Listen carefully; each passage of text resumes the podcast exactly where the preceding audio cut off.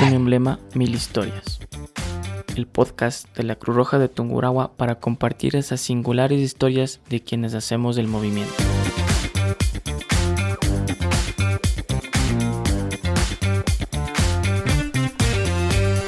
Hola, hola gente, ¿cómo están? Bienvenidos a Un Emblema Mil Historias, el podcast de la Cruz Roja de Tungurahua, en el cual contamos las historias detrás de la persona que se encuentra detrás de este uniforme.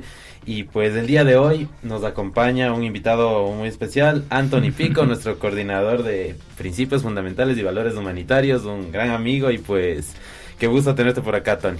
Gracias, Marcos. Eh, digamos que en todo caso es la segunda vez que me tienen por acá porque en el piloto también está ah, claro, claro que sí, es la segunda vez, la segunda vez que nos acompañas y pero bueno, hoy a conversar un poco más de, de temas de historias y vivencias tuyas dentro del voluntariado, porque en la primera estuvimos conversando algo muchísimo más amplio sobre, sobre el emblema de Cruz Roja y pues creo que hoy nuestro episodio se va a centrar más en conocerte a ti como persona y quién es quién es el hombre detrás del uniforme. Sí, precisamente iba a decirte que se siente distinto, porque es incluso mm, el ambiente, el mood con el que se comienza a desarrollar el episodio que se siente diferente. No, claro, claro que sí, y bueno, recordarás que cuando empezamos hace unos... Algunos meses. Meses, ya cinco meses más o menos, cuatro meses, cinco meses que empezamos empezamos un set totalmente distinto y pues grabábamos solo en audio y pues qué gusto ahora tenerte acá ya con, con nuevo set y en esta segunda temporada, Tony. Bueno, entonces bienvenido Anthony una vez más y pues vamos a, a conversar un poquito acerca de acerca de todos estos temas que nos han quedado pendientes de, de conversar. Mm, yo gustoso, sí. Chévere, chévere, Tony. Bueno, cuéntanos cómo, cómo has estado, cuéntanos un poco de qué ¿Qué es a lo que te dedicas tú? ¿Quién es Anthony? Em, complicado responder quién es Anthony. Supongo que nunca acabamos de conocernos, ni siquiera nosotros mismos en realidad. Pero, ¿a qué me dedico? Justo precisamente en este momento de mi vida soy interno rotativo de medicina. y sí, dura la vida del interno de medicina, la verdad. Es la parte más dura de la carrera. Sí, fuera de eso, eh, cumplo el rol de coordinador de PIB acá en la Junta. Y poco más que eso, porque no sé de dónde sacar más tiempo que para esas dos cosas. Creo que eso es todo lo que se puede resumir la vida en este momento. Y sí.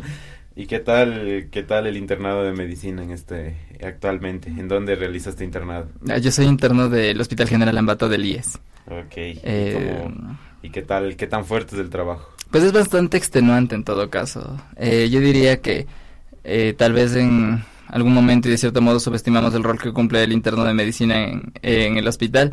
Pero sí, es un trabajo bastante extenuante. Sí, claro que sí, creo, lo he palpado también, entonces obviamente es un rol muy, muy fuerte, muy importante también, que a veces se subestima, pero que es súper importante porque si no hubieran internos en los hospitales de nuestro país, créeme que, que, que se nos cae encima todo el hospital. No funcionaría. Así es, no funcionarían los hospitales sin los residentes, sin los internos más que nada.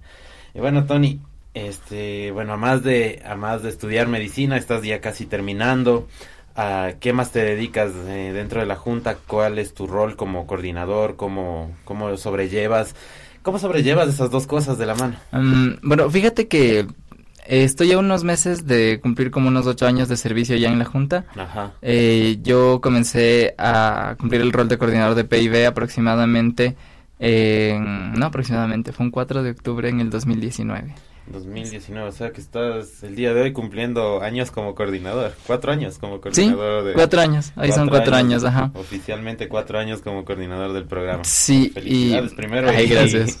Y, qué tal han sido estos cuatro años de mm, trabajo? Justamente cuando habíamos conversado para grabar este episodio y digamos conversar un poco más de mí, estaba pensando en eso y había planteado justo esa idea de eh, la sociedad nacional y me atrevería a decir el movimiento en su conjunto es un sitio de brindar muchas oportunidades a las personas, en realidad. Sin embargo, la diferencia sustancial está entre aprovecharlas y, tomarlas o, no hacerlo.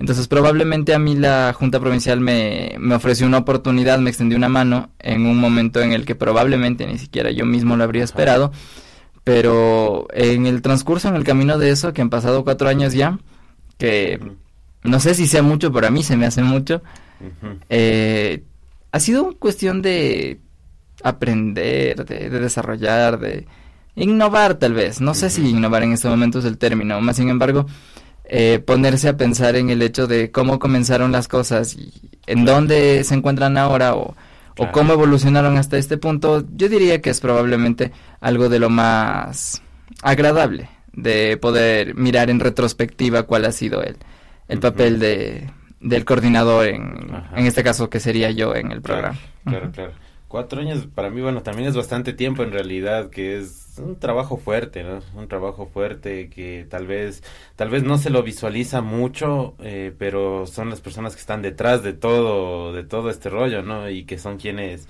quienes mueven a la final al voluntariado. Y sí, o sea, sin duda el trabajo que se tiene en el órgano operativo a lo que se hace en gestión es muy distinto. Claro que sí. Eh, tal vez esa realidad no la puedes palpar tan de cerca o no puedes tenerla tan presente, sino hasta que estás de los dos lados. Como te decía hace un momento, yo tengo casi, casi unos ocho años de servicio en la Sociedad Nacional. Entonces, la mitad de ese tiempo yo estuve cumpliendo solamente funciones operativas.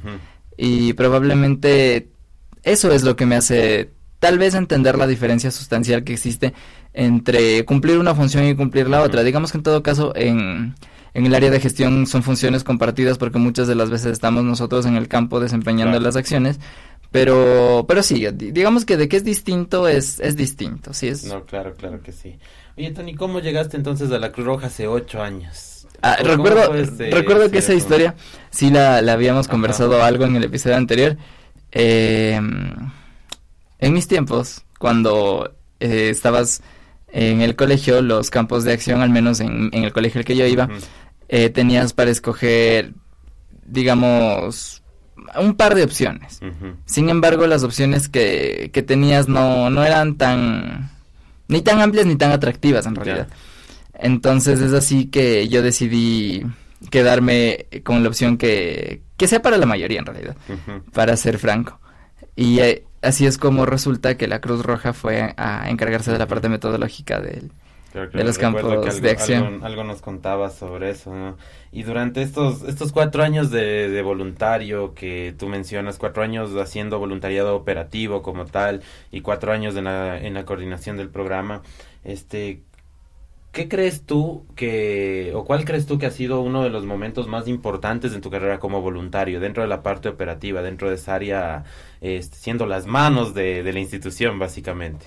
Mm, bueno, yo diría que, en principio, cuando tú llegas a, la organización tienes una percepción eh, bastante distante a, digamos, no sé si decir a la realidad de al menos de la Junta Provincial, pero sí tienes de pronto una percepción de que algunas cosas que con un poco de trabajo se alcanzan, eh, cuando llegas las ves un poco inalcanzables en cierto modo. Digamos que por lo menos cuando yo llegué a la Junta Provincial, el, figurar como encargado de un evento operativo, por ejemplo, se veía como algo inalcanzable.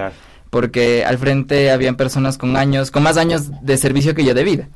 Entonces, sí, sí, tal vez, sí. tal vez por eso se veía como algo inalcanzable a pesar de que después se vuelve algo cotidiano. Pero eh, digamos que en la parte operativa, en lo que más se siente que destacas o en lo que más vas probablemente demostrando de lo que estás de hecho, es precisamente cuando comienzas a asumir esos roles de liderazgo. Eh, dígase como encargado de una actividad operativa, dígase como, eh, no sé, alguna, alguna parte, eh, digamos, relativamente de, coordinación de gestión en, materia, en, apoyo en materia de logística, por ejemplo, eh, cosas de esa naturaleza van eh, sintiéndose distintas en el sentido de que eh, tú cuando llegas eres solamente el voluntario que, que, está ahí en el terreno, digo solamente por, por decirlo, porque realmente es la razón de ser de todo lo que nosotros hacemos. La parte más importante. Exactamente, entonces me refiero a que solamente cumples esa función en específico, pero como te digo después, vas de a poco, porque creo que también es todo un proceso, porque hay muchas cosas que aprender aquí que realmente no hay una escuela que te enseñe a ser voluntario de la Cruz Roja, no hay una carrera que te enseñe a, desempeñarte en algún rol de, de, gestión o de liderazgo en la, en la Cruz Roja, por la peculiaridad tan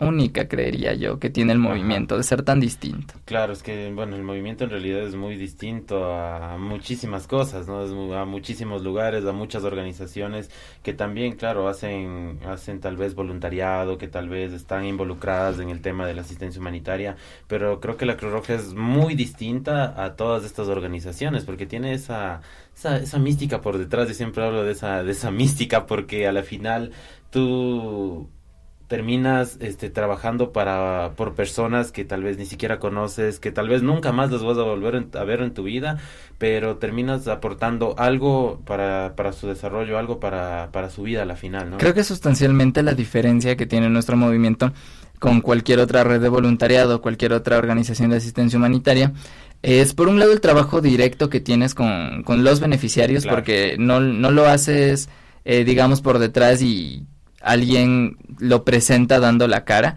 sino que son y somos los voluntarios quienes estamos en el terreno trabajando con las personas, con nuestros beneficiarios.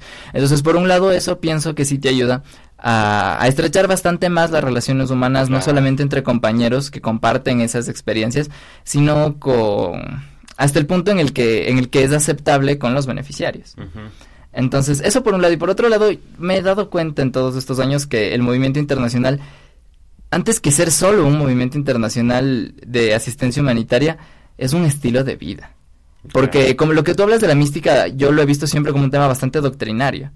Un tema bastante doctrinario en el sentido de que al voluntario no le enseña solamente a, armar la asistencia humanitaria, repartirla, a brindar primeros auxilios y atender a un paciente. No le enseñas solo a, crear las, las, brigadas para fomentar el liderazgo y, la innovación social. Tú le enseñas al voluntario a ser voluntario. O sea, y por eso te digo que la diferencia es tan sustancial, porque a fin de cuentas...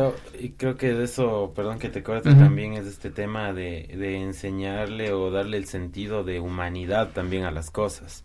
Creo que esa es la parte, creo que fundamental y lo que cambia totalmente a todo lo que hacemos dentro del movimiento, para mi criterio. Claro, indudablemente yo creo que eh, es también una forma de tal vez no sé si empoderar es el término, pero una forma de, como suelen decir, de hacer vestir la camiseta de nuestra organización al voluntario, o sea, porque la, la, la distancia que existe entre simplemente servir a una organización a sentirte parte de, pues es mucha, ¿no? Claro. ¿Y en qué momento entonces, cómo empiezas a sentirte tú parte de y a vestir esa camiseta, Tony? Ah, claro, ese también es un tema bastante interesante en todo caso, porque fíjate que yo creo que nadie el primer día que llega dice de X soy. Ajá. No. Y... O tal vez muy pocos. bueno, sí, tal vez no es imposible, sin embargo sí es bastante improbable, porque eh, digamos que eh, aquí como en cualquier organización hay algunas peculiaridades que tal vez no son, no están mal, pero sí son distintas a lo que tú acostumbras. Entonces, por ser distintas a lo que tú acostumbras, eh, no, no sientes que encajas, pero como pieza de rompecabezas el primer día. Sin embargo, yo creo que todo se trata de ir encontrando tu sitio, ¿no? claro, y, cuando encuentras ese sitio, como, o sea, me, me, agrada mucho esta expresión que usaste de empezar a vestir la camiseta o ponerte el uniforme como tal y ya sentirte parte de... ¿Cuándo empiezas tú a sentirte parte? Cuando comencé a sentir realmente que era útil para las, las personas que nosotros servíamos o que nosotros atendíamos. Pero ¿hay algún momento que marque ese, ese punto?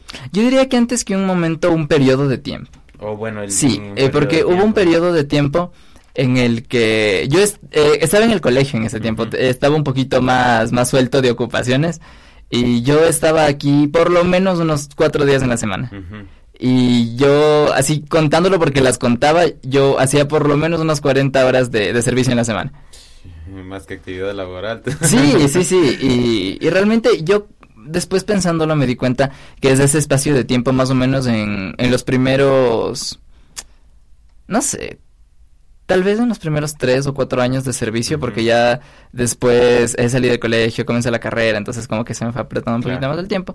Sin embargo, en ese periodo de tiempo que te, que te estaba contando, eh, comencé a sentirme parte mucho más, o sea, comencé a vestir la camiseta que, a darme cuenta o a sentir que finalmente encontré el espacio en el que encajo aquí, porque, por un lado está, como te digo, el hecho de, ok, me sentía realmente útil para para las personas. O sea, mis, mis acciones realmente estaban cambiando realidades, estaban cambiando circunstancias, tal, tal vez no en ese momento vidas, pero sí algo, algo estaba haciendo. Entonces eso es esencialmente lo que a mí me hizo sentir que lo que yo hacía aquí tenía un propósito y por lo tanto tal vez es algo en general, pero mientras tengo un propósito es algo que está bien. Claro, y es que eso también, ese propósito termina dándole mucho valor a las cosas que Claro, y aparte de eso, tentativamente yo creería que, o sea, como un adolescente antes de, de llegar acá, yo no le veía realmente a mi vida como enfocada, como un propósito de... tal, no sé si tal vez fue cosa, cosa solamente mía o es algo que le pasa a todos los adolescentes en, en, en plena adolescencia, pero... Pero sí, o sea, tal vez yo en algún momento llegué a sentir que, que, que, estoy haciendo de útil por, o, o qué estoy haciendo finalmente para, para aportarle algo al, al mundo en el que estoy. Entonces, existe la probabilidad de que al haber encontrado el tal vez el propósito de mi vida de, de servir a las personas eh, aquí, eso me hizo sentir parte más que nunca. Porque, bueno, a eso súmale eh, un, un ambiente acogedor, amistades que al día de hoy conservo. Entonces, yo creo que todos esos factores en conjunto, en un mismo espacio de tiempo relativamente corto, dos, tres años, eh, eso me hizo sentir. Entonces, no es un momento en específico el que marca tu, tu rumbo dentro de Cruz Roja, sino más bien un periodo de tiempo de muchos momentos y una acumulación de varias de varios factores que te hacen sentir parte de. Claro, pero finalmente todo está influido por el rol que vas cumpliendo. Probablemente si yo hubiera seguido cumpliendo el mismo rol que cuando entré, Ajá tal vez no hubiera sentido. ¿Y cómo fue ese cambio de roles entonces? Sí, justo, justo. ¿cuál, fue tu primera responsabilidad antes de ser coordinadora? Sí, precisamente, justo eso estaba por contarte. Si tal vez yo hubiera seguido teniendo el mismo rol que cuando llegué, que solamente era eh, cargar el, botiquín y hacer por ahí una, una cuestión sin, así sencillita porque, porque era joven y era nuevo eh, tal vez no me hubiera sentido parte o no, no hubiera sentido, eh, como te digo, esa conexión o ese, ese encontrar un propósito acá. Sin embargo, ya con el tiempo eh, fui teniendo más oportunidades, primero más oportunidades para, para capacitarme, para formarme. Y pasé de solamente tener mi curso de primeros auxilios y mi malla básica, que éramos nosotros tres contra el mundo, a allá, que si mi curso de atención prehospitalaria, que si mi curso de de manejo de trauma, que es mi curso de emergencias clínicas, que es mi curso de soporte vital básico, que por cierto a mí siempre me pareció muy atractivo como idea el, el, la RCP. Entonces cuando la aprendí fue como muy... Eh, emocionante, tal vez. Sí, emocionante, tal vez me entusiasmó mucho hacerlo. Entonces, eh, digamos que por ahí un, es, es algo, o sea, comencé a, a tener esa oportunidad, que esa, esa oportunidad de, de, capacitación y de formación finalmente me, me colocó en la posibilidad, de, me colocó con las herramientas de poder asumir responsabilidades a posterior. Eh, o sea, en ese mismo proceso, un poco después, eh, o sea, yo creí que era poquito tiempo, pero ya luego mirándolo en retrospectiva, habían pasado como dos años desde que yo entré, eh, comencé a ya a tener la responsabilidad de ser encargado de actividades. Como responsable de los eventos operativos. Exactamente, exactamente. Eh, ah, pero antes de eso estuve, eh, o sea, yo, en, como te decía, en ese momento en el que yo apenas había entrado y quería hacer muchas cosas, pero no tenía todas las herramientas aún en ese momento, yo eh, con, con, con tal de poder eh, pasar mi tiempo aquí para poder, seguir inmiscuyéndome y aprendiendo y todo. Yo incluso me, dedicaba a ayudar a quien en ese tiempo estaba a cargo de la logística, a armar los botiquines, a, seleccionar los, los petos y los uniformes que estaban por lavar, o sea, cosas así. Yo venía después del colegio a hacer esas cosas aquí. O sea, eras, logístico. Sí, o sea, yo en su momento fui también logístico, porque como te digo, yo eh, quería valerme de lo que fuera que tuviera en mi mano para poder estar aquí más tiempo porque realmente así es como se aprenden las cosas acá. Te interesaba más que nada. Claro, y es que yo me he dado cuenta que hay muchas cosas que para aprenderlas aquí más o más que nada el manejo interno de, de la junta en, en específico, solo lo puedes aprender viéndolo.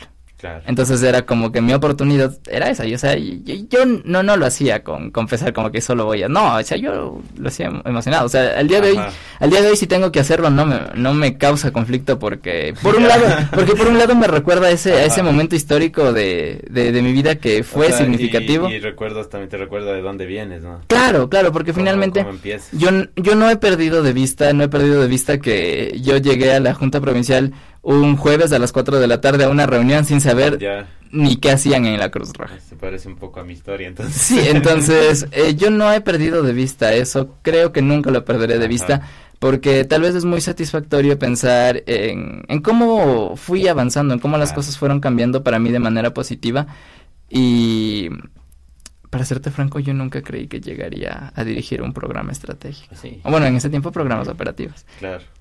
No. Nunca se te cruzó ni por la cabeza, nunca jamás. Muchos de los invitados que han estado por aquí eh, suelen mencionar este tema de que ellos veían a los técnicos, a los coordinadores, a los órganos de gobierno y en algún momento se planteaban estar ahí. Entonces era como que muchas personas lo asumían como un reto personal llegar a entonces, ¿tú nunca lo tuviste en mente como un reto personal o como una motivación o algo? No, pero no en el mal sentido. Sino que no porque cuando yo llegué acá tenía una percepción completamente distinta a la que tengo ahora, por ejemplo, o a la que tuve en, tal vez no en ese momento exacto, pero a la que tengo ahora, digamos. Porque eh, sí, es cierto, ahora tengo la, la percepción de que probablemente hay algo más arriba de la posición en la que estoy ahora y es muy tentador pensar en eso. Ajá. Sí. Sin embargo, cuando yo llegué, estaba en una circunstancia relativamente similar, pero diferente al, al, mismo tiempo, porque cuando yo llegué, como te decía hace un momento, lo que yo pensaba era como, ¿y cuándo yo iré a ser encargado de una actividad? porque la naturaleza en la que en la que me desenvolvía cuando llegué era distinta. Claro, o sea, más bien fue un tema de y cuándo debe ser encargado de una actividad y el pasito a pasito. Exactamente. Y que ya fuiste encargado de una actividad y bueno, que sigue. Mm, algo, así. algo así, porque bueno, fíjate que cuando yo ya llegué a estar en esa posición de, digamos, tener la experiencia que se requería para estar al frente de una actividad operativa y demás, eh, yo seguía viendo, tal vez no como distante, sino más bien como algo alejado de mi realidad al componente de gestión, porque yo nunca había tenido, digamos, esa afinidad a, todo lo que la gestión incluye, claro. en realidad. Eh, pero tan es así que en algún momento es solamente por, digamos, por circunstancias que, no sé, fue sí, tal vez fueron solo circunstancias apremiantes, porque recuerdo que eso comienza cuando yo fui a un curso de doctrina institucional en la Junta de la SUAY. Ya. Y, ah, y, me dijeron, bueno, ya fuiste al curso, entonces tienes que venirnos a ayudar en, la parte de gestión. Así fuiste tú. sí, fui yo, de hecho. Entonces fue como que yo dije, bueno. Entonces como, como que por ahí empieza. Sin embargo, de ahí enfrente fue como que... Eh, tal vez no diría yo agarrándole el gusto, como, como se dice popularmente, pero fui familiarizándome. Porque digamos que no me disgustó, o sea, al principio fue como que qué raro, ¿no? Pero nunca me disgustó.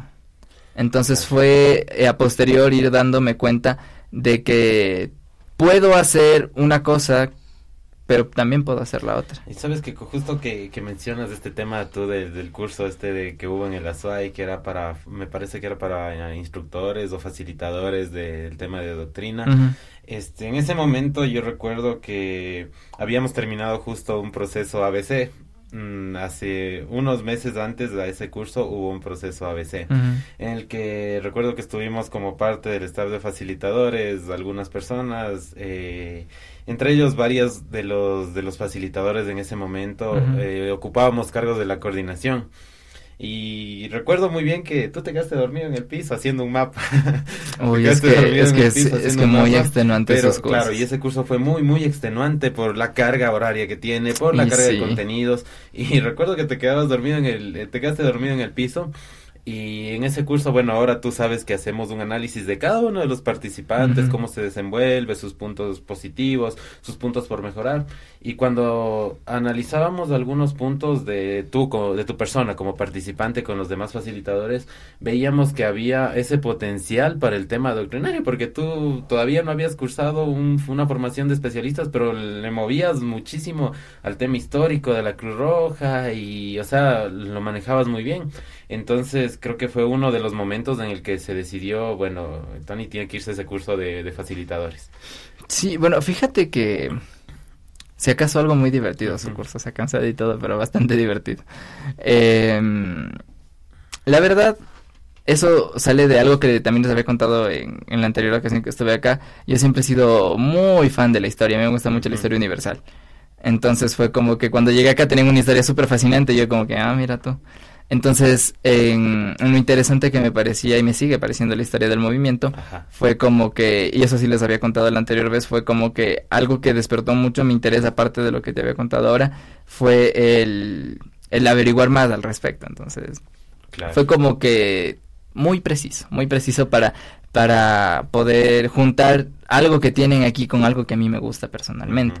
Entonces, idóneo, yo creo, idóneo, porque tal vez si yo hubiera llegado a acercarme a la, a la parte de gestión por otro lado que no haya sido en el que estoy ahora, tal vez no me hubiera gustado, tal vez no me, no me hubiera habituado a o yo hubiera preferido estar más en... Diría comúnmente como anillo al dedo fue. Claro, claro, definitivamente, porque siempre he estado como que pensando, tratando de analizarlo y no sé, se me ocurre que tal vez si yo por la parte asistencial hubiera llegado a acercarme al, al componente de gestión, no me hubiera quedado porque hubiera extrañado mucho la parte asistencial. De hecho, yo sigo sin saber cómo los coordinadores de gestión de riesgos hacen para no extrañar lo asistencial y estar solamente en la parte de gestión. Sí, sí, no, no, no los comprendo. Es, complejo, ¿no? Ajá. Habíamos conversado ya con algunos de nuestros ex coordinadores y coordinadores de gestión de riesgos y hablaban mucho de ese tema, de ese cambio de ir de la ambulancia o de la parte operativa al escritorio que es fuerte. Sin embargo, el acercamiento que yo hice a la parte de gestión fue por, por esta área, esta área que si bien sí tiene un, un componente eh, operativo como lo tiene todas nuestras nuestros programas estratégicos, no es un componente asistencial per se, sino que es algo más bien, como te digo, operativo. Entonces, eso tal vez me hace no extrañarlo eh, no extrañarlo tanto en ese sentido. Te comprendo perfectamente. Sí, entonces eso, creo que tal vez fue algo preciso en un momento exacto. Fue justo en la situación indicada en el momento indicado. Sí. Oye, Tony, y dentro de tu, de tu trayectoria, ¿qué otros procesos de formación, de tu formación como voluntario recuerdas o los, los mantienes muy vivos todavía? Ah, yo me acuerdo de todos. Yo me acuerdo de todos porque eh, algunos porque fueron cansados, otros porque fueron divertidos. Ese, ese ABC que tú hablabas de que fue en Tisaleo fue muy divertido. Sí, de hecho. Eh, y la comida estuvo muy buena. Bastante, bastante chévere. La, comida estuvo muy buena. Recuerdo que mm. por ahí alguien se cayó en el bus también. Eh, por eso también no puedo olvidar una, una anécdota espectacular. Me acuerdo del curso en la Junta de la SUAI porque fue el primer curso en el que, al que yo había salido de la Junta Provincial. Me acuerdo el el primer curso de especialista que yo hice, me acuerdo del primer curso que yo impartí. ¿Y cuál fue el, el que tú impartiste el primero? Yo solo Ajá. Eh, fue el curso de doctrina institucional y en ese tiempo seguridad operativa a la promoción número 10 de la Escuela de Voluntariado. Eh, porque ese curso salió aproximadamente unas tres semanas o un mes después de que yo había comenzado a, desempeñarme como coordinador del programa. Entonces fue, antes que querer hacerlo solo fue tener que. Ah, entonces, es, tal vez fue uno de los, cuando ya se generaron todas las herramientas didácticas y demás. Claro, sin embargo, en ese proceso de generar las herramientas, yo había estado como, como, como un, como un brazo operador con, con quien dirigía el, proceso, que en su tiempo fuiste tú, en su tiempo fue Evelyn. Sin embargo, yo no estuve, no estaba en ese momento al frente, yo no, yo no era el dueño del, del kiosco, como se dice popularmente. fue mucho después de haber creado todas las herramientas y tener... Claro, porque finalmente tú recordarás que los procesos de formación los organizaban ustedes, alguna parte logística eh, la iba haciendo yo justamente para seguir habituándome a porque me doy cuenta que ustedes siempre pensaron en, dejarme a mí en la coordinación, yo nunca me di cuenta, pero digamos que no lo organizaba yo, yo participaba activamente como facilitador, o sea, yo eh, facilitaba en, mi mejor momento. Ah, ¿tú, me hablas entonces de esta escuela 10 como el primer proceso que tú lo lideraste eh, de forma exactamente, exactamente. La parte de planificación, la logística, exactamente, todo. Y el proceso posterior para la evaluación y la certificación lo hice todo yo solo a partir de ahí. Pero como te digo, ah, antes de eso, en, en mi mejor momento yo daba la mitad del curso solo. Claro. Pero no era mi curso. El de la escuela número 10 sí fue mi curso. Ah, ya fue tu y, y, de ahí enfrente todos han sido y siguen siendo míos. Claro que sí. ¿Qué otros procesos más recuerdas aparte de estos que ya mencionaste? Mm, algo muy reciente. Yo creí que no podría tener algo que vuelva a, a grabarse en mi memoria como, como un primer curso completamente a mi cargo, como un primer curso fuera de la provincia. Pero no sé por qué le, le tomé demasiado cariño. Es a la, a la edición pasada del curso de Derecho Internacional Humanitario Mariscal Antonio José de Sucre, que es organizado por la CONADIE. Ya. Eh, la verdad yo siempre quise ir a ese curso, pero no cumplí el perfil para hacerlo. Ya. Entonces, no, no me di cuenta, o sea, eso te hablo de cuando yo tenía unos dos, unos tres años de servicio aquí y decía como, Dios mío, qué ganas de ir a ese curso. Pero no cumplí el perfil para hacerlo en realidad. Ya. Eh, partiendo por el hecho de que, de que no era mayor de edad de cuando, cuando yo me enteré que el curso existe. Ajá. Entonces era como, ay Dios mío, ¿cuándo será el día? Y para ser franco no me di cuenta en qué momento cumplí el perfil. Y solamente me di cuenta el año pasado cuando, cuando vi abiertas las, las postulaciones Ajá. y decidí postular. Entonces fue como cuando... Así te salió. Claro, al final me, me sale y fue como que... Bueno, no me lo esperaba, pero estoy muy conforme porque como te digo, yo siempre me he querido ir a ese y... A mí me parece muy genial, muy apasionante el derecho internacional humanitario, entonces fue como que muy... Muy productivo, fue, y aparte de productivo fue muy... Ay, muy que es tal como yo lo imaginaba, o sea, literalmente no me había dado cuenta que tenía pendientes cosas que siempre que quise hacer en el movimiento por cumplir, hasta que por ejemplo me encontré con eso, y son cosas que siempre estuvieron ahí, pero ¿Y eso fue hace cuánto tiempo? el año pasado, El año en el- yo estuve en la edición anterior, ahorita están abiertas las inscripciones para la, esta edi- la edición de este año del Mariscal Antonio José de Ah, Sucre. pero ya no puedes volver a participar, ¿o sí? No, es que el Mariscal Antonio José de Sucre es uno todo, todos los años, o sea, el- no, no va cambiando, no, Ah, no son ya. módulos, sino que es, es el mismo, porque tiene esta orientación de hacer partícipes a, a las personas de las distintas organizaciones de una profundización más teórica, pero también práctica del derecho internacional humanitario. Es una experiencia completamente porque eh, algo de lo que yo me di cuenta es que nosotros como trabajadores humanitarios tenemos una percepción del derecho internacional humanitario completamente distinta de la que tienen Sí. los miembros de las Fuerzas Armadas. Claro. Es el mismo derecho internacional humanitario, pero lo que es para nosotros y lo que es para ellos es algo completamente distinto, a Claro pesar de sí. que no sea algo que se preste a la interpretación, sino que es verlo desde tu necesidad. Y vivirlo de otra manera también y desde otro, desde otro punto de vista. Claro, porque es completamente interesante si creas un grupo de trabajo con un representante de, de la Defensoría Pública, uno de, de la Marina, uno de las Fuerzas Armadas, uno de la Fuerza Aérea y uno de la Cruz Roja. Todos tienen que participar para resolver un mismo caso propuesto sobre derecho Ujú. internacional humanitario, pero cada quien enfocándose desde lo suyo.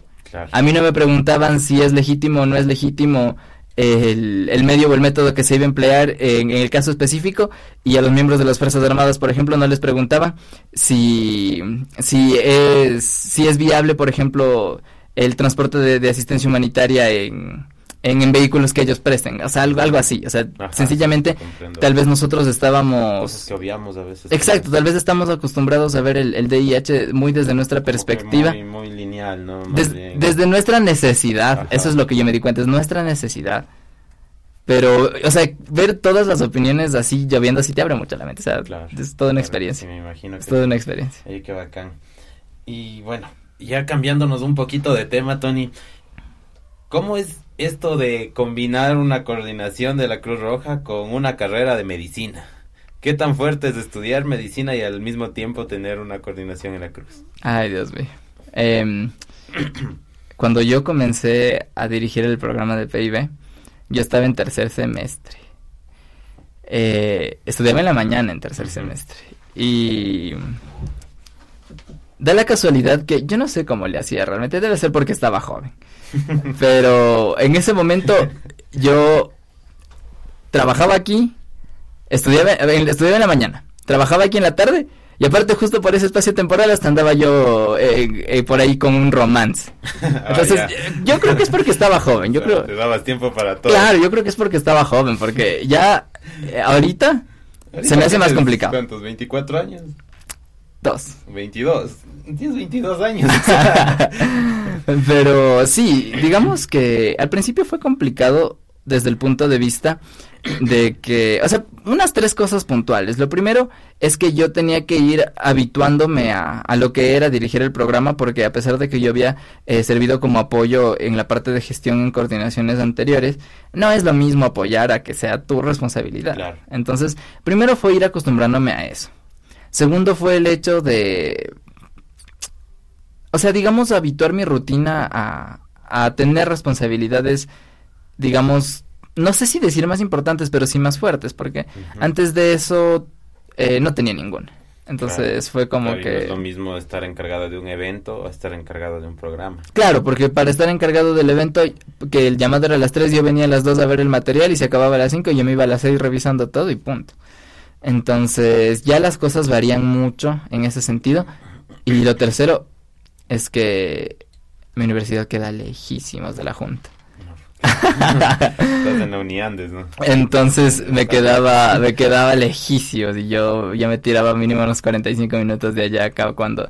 Y ahí en ese tiempo hasta poder agarrarle el ritmo, digamos... aparte que tú también vives más lejos que la universidad. Entonces, peor, peor. Porque en ese tiempo, para poder, digamos, agarrarle el ritmo, como te decía, eh, yo venía todos los días.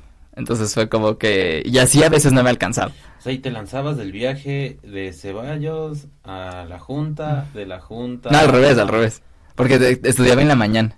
Ah, o sea, de Ceballos a la universidad. Ajá. De la universidad a la Junta, de la Junta a Ceballos. Sí, todos los días, de lunes a viernes.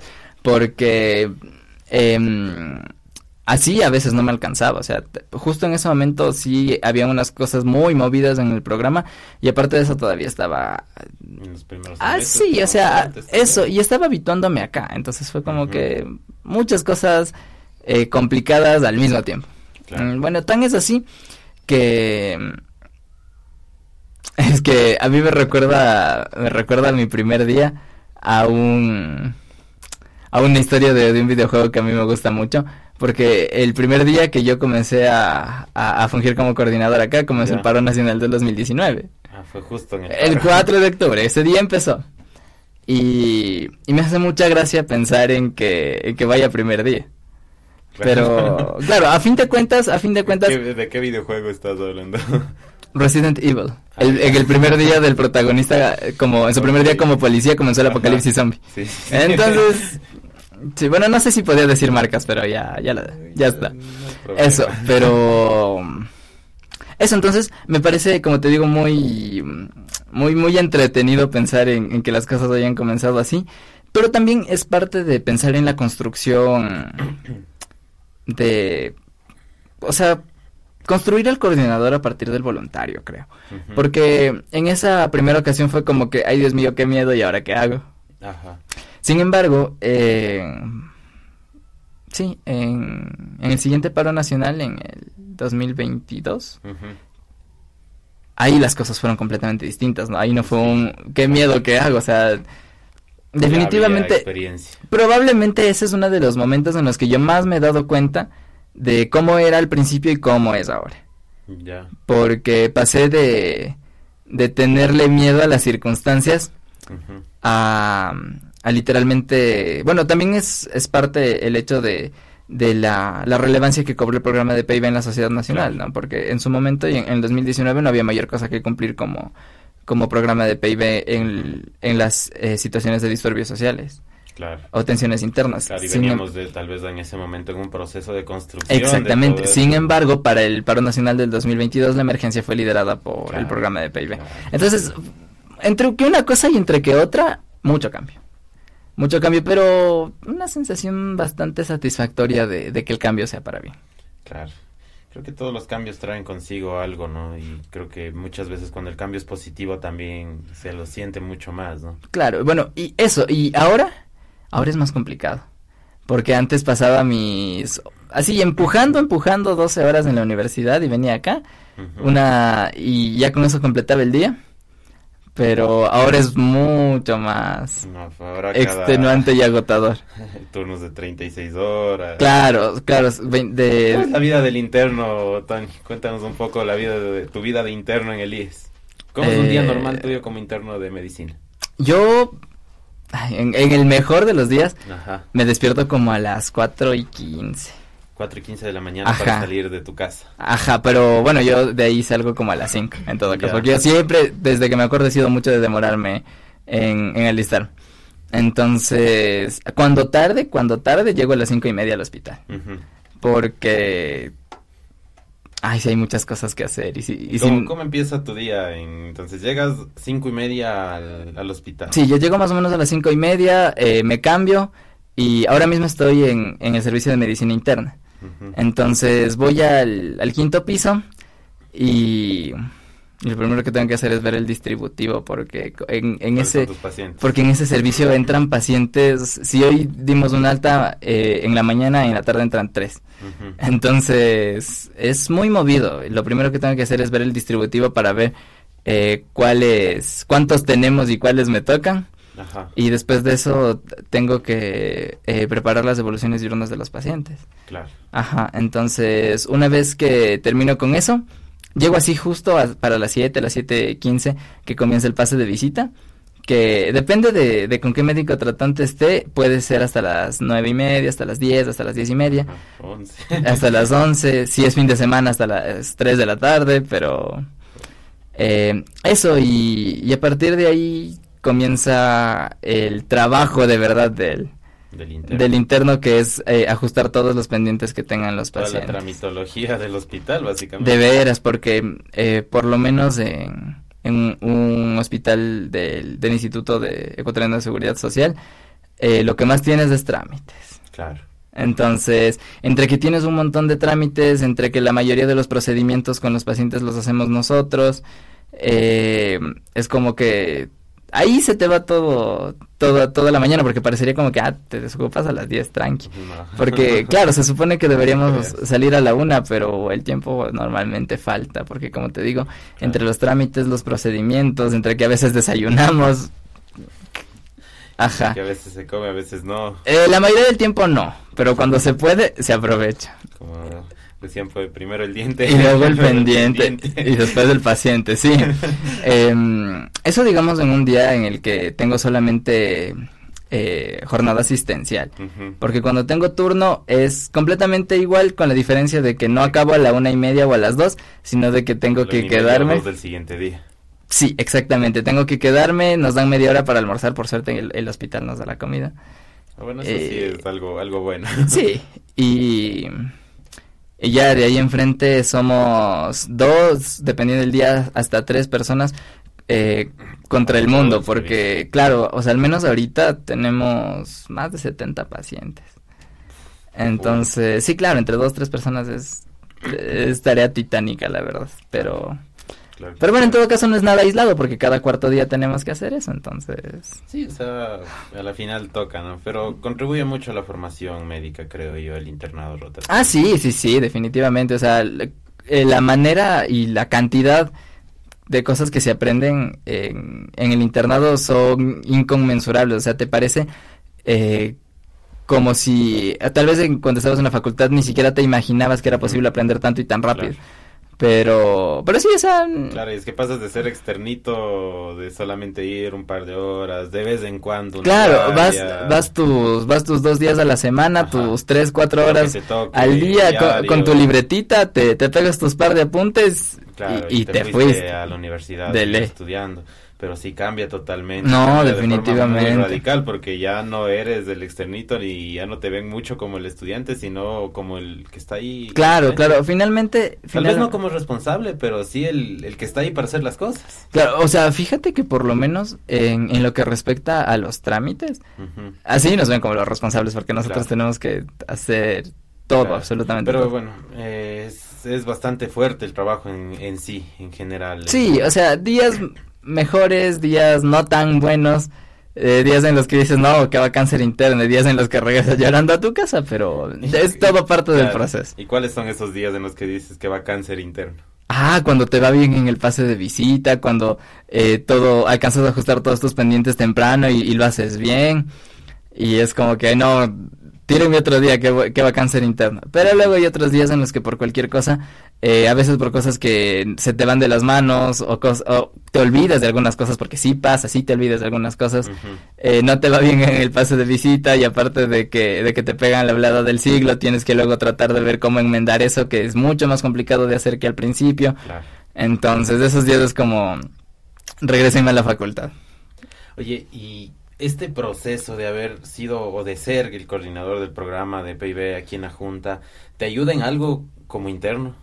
Sí, sí, es que, es que por lo menos uno aquí como coordinador se vuelve tramitólogo, porque si hay algo que eh, como tenemos que hacer aquí como componente de gestión, es documentos, eh, eh, cumplir procesos, o sea, porque de eso se trata el, proceso de gestión como tal.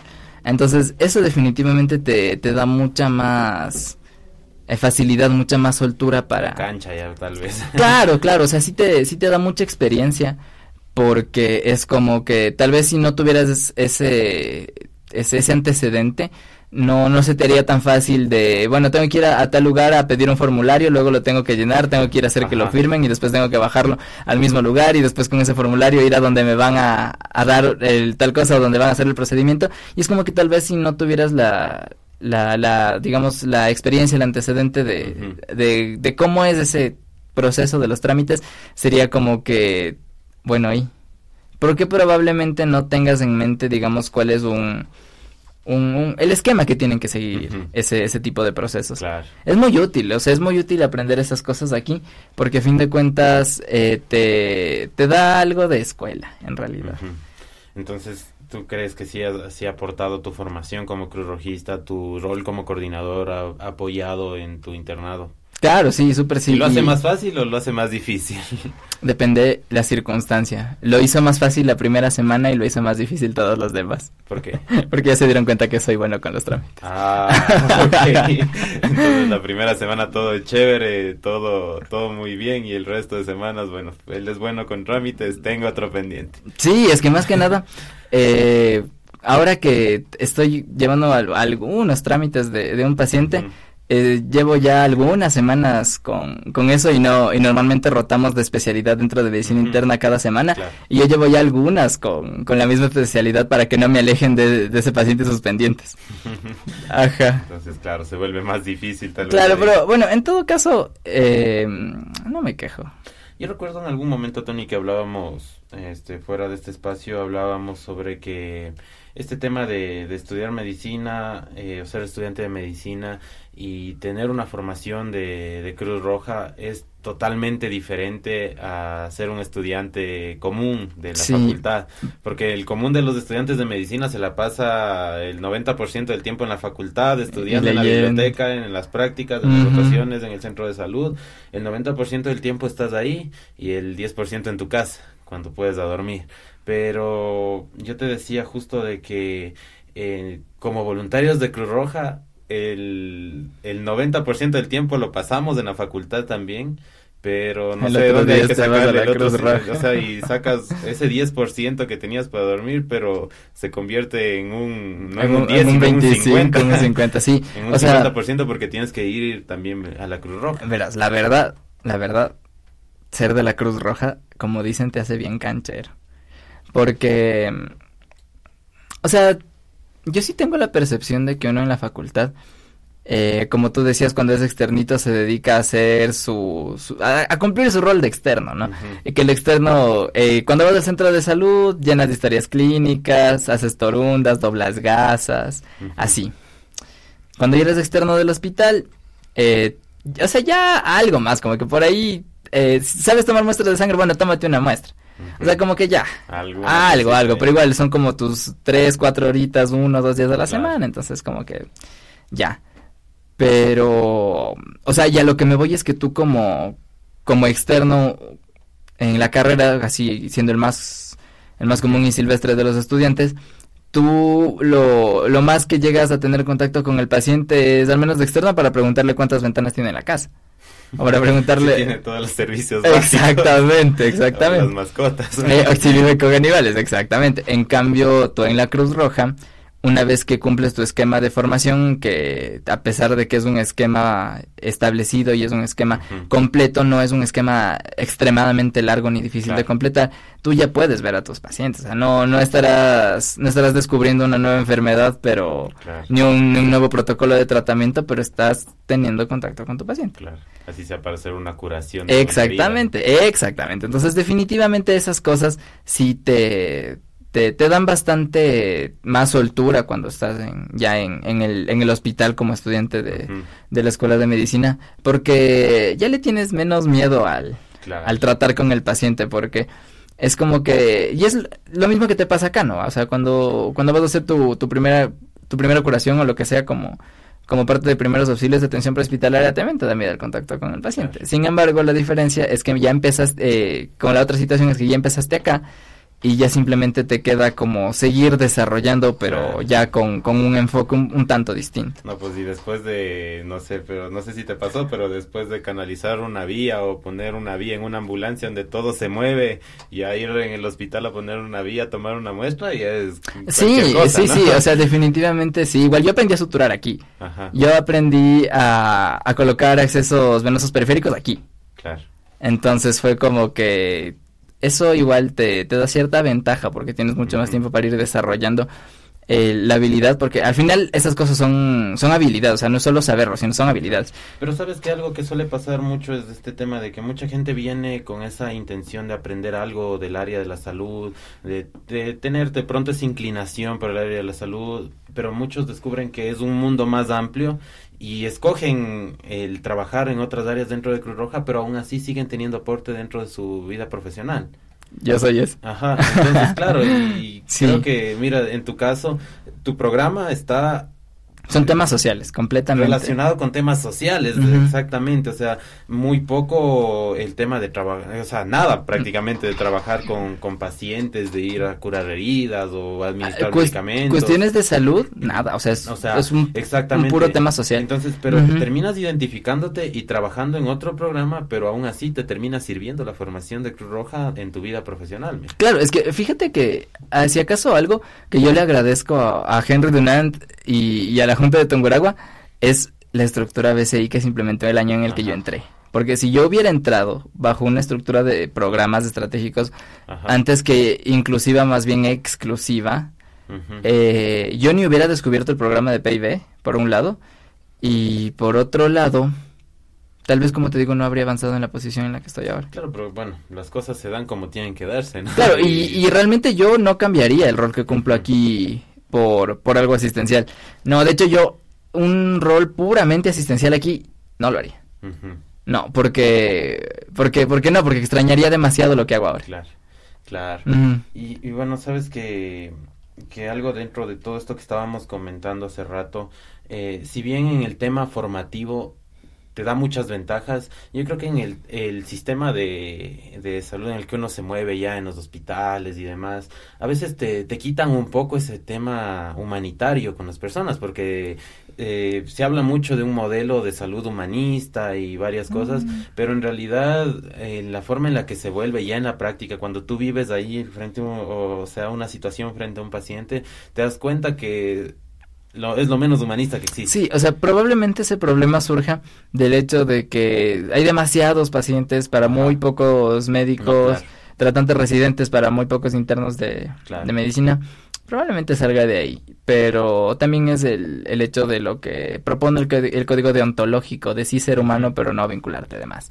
O sea, en todo caso yo siempre he creído que esa, esa línea, esa barrera de ser humano, pero no vincularte de más, es muy frágil, en el que tú ni cuenta te das cuando ya te pasas.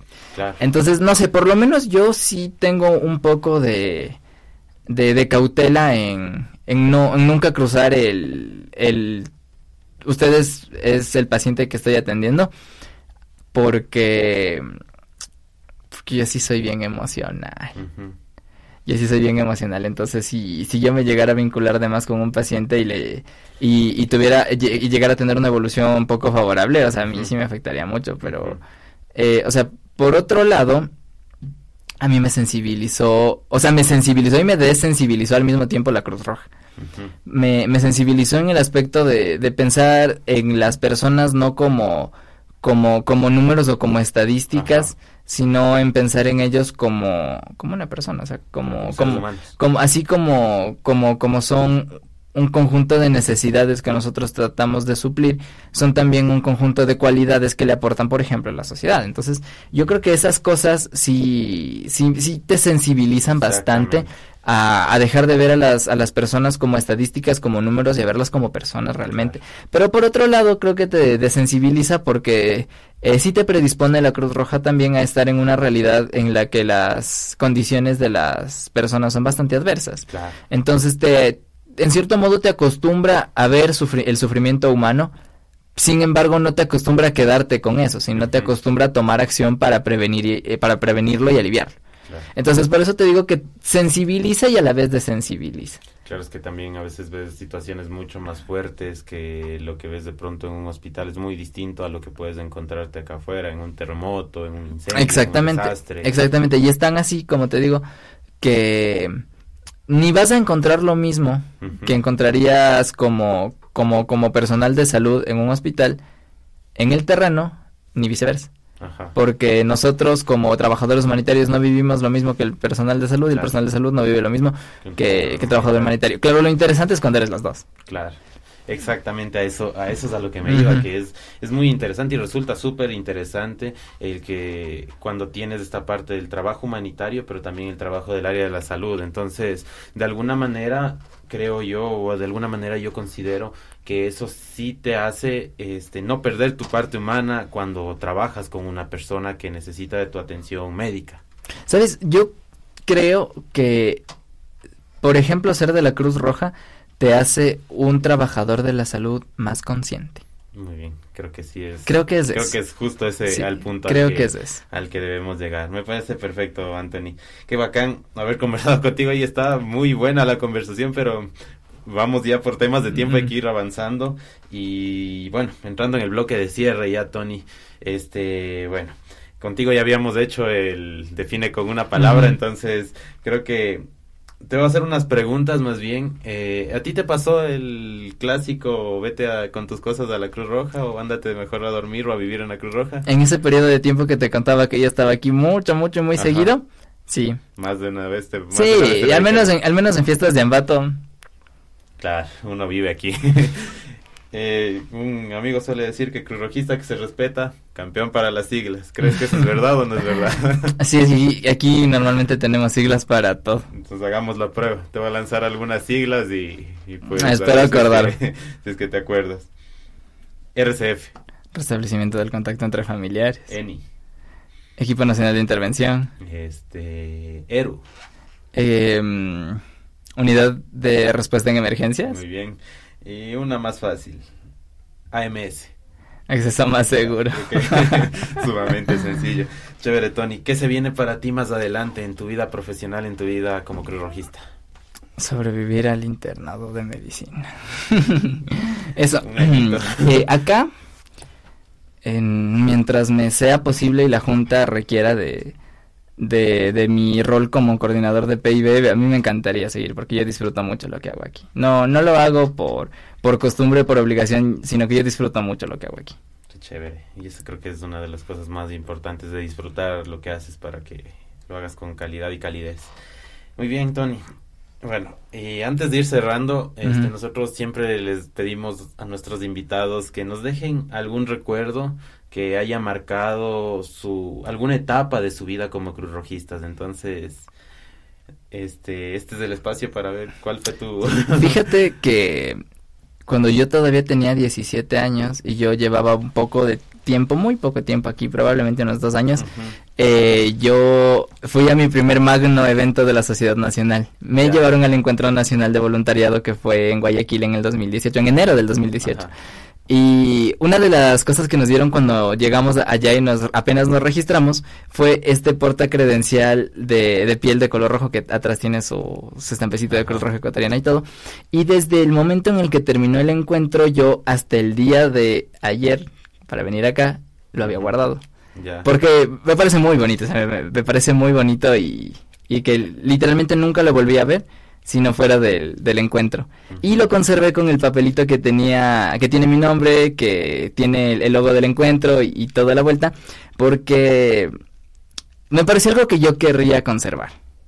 Porque bueno, aparte de todo, yo sí soy esa clase de personas que recuerda los momentos a partir de, de cosas, de objetos. Entonces, por ejemplo, este credencial con el papelito que lleva mi nombre y el logo del encuentro, me recuerda ese momento en específico y es como que por ahí yo tal vez es cuando me, di, me comencé a dar cuenta de que estaba creciendo como voluntario en la Sociedad Nacional. Y nos dieron también un pin con el logo del, del encuentro. Entonces los traje para que puedan quedarse aquí como memoria de lo que he conversado con ustedes en, el episodio. gracias. Chévere, Anthony. Y bueno, muchas gracias por por este, este recuerdo que nos dejas, que lo vamos a poner aquí con todos los, los recuerdos que nos han ido dejando las personas que han pasado por ese espacio. Y bueno, ahora quiero hacerte la entrega de este, de este pin, de este, de este podcast, que bueno, lo hacemos con todos nuestros, nuestros invitados y pues no puede ser la excepción, ¿no? Entonces, pues también ha sido uno de los gestores de este espacio que salió hace algún tiempo y pues fue un tema de conversarlo y pues aquí estamos ahora. Y pues chévere haberte tenido aquí Anthony conversando con nosotros una vez más y que aún así mira nos ha quedado corto el tiempo. Pero gracias por estar aquí y gracias por, por venir compartir tu historia compartirnos un poco más de tu vida personal y por permitirnos conocer a la persona detrás del uniforme. Entonces te entrego este aquí en el cuello para no, dañar la chompa.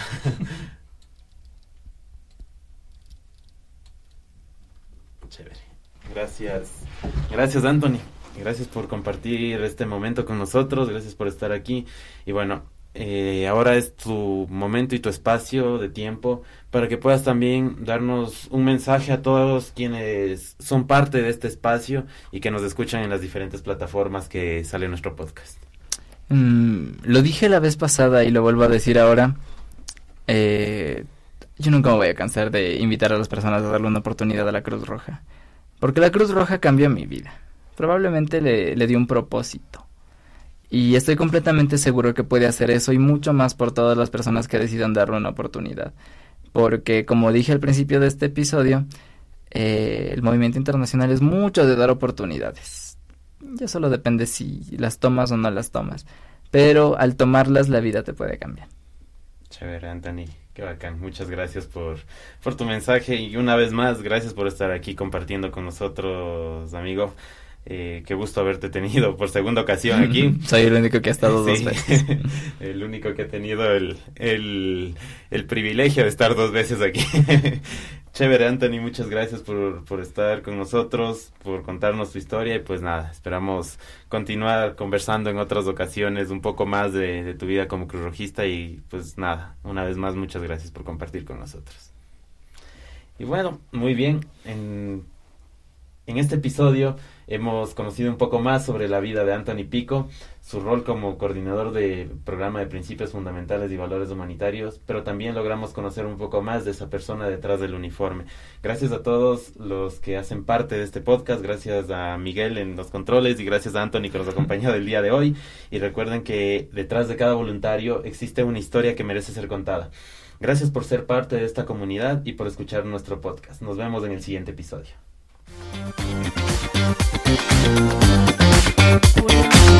Thank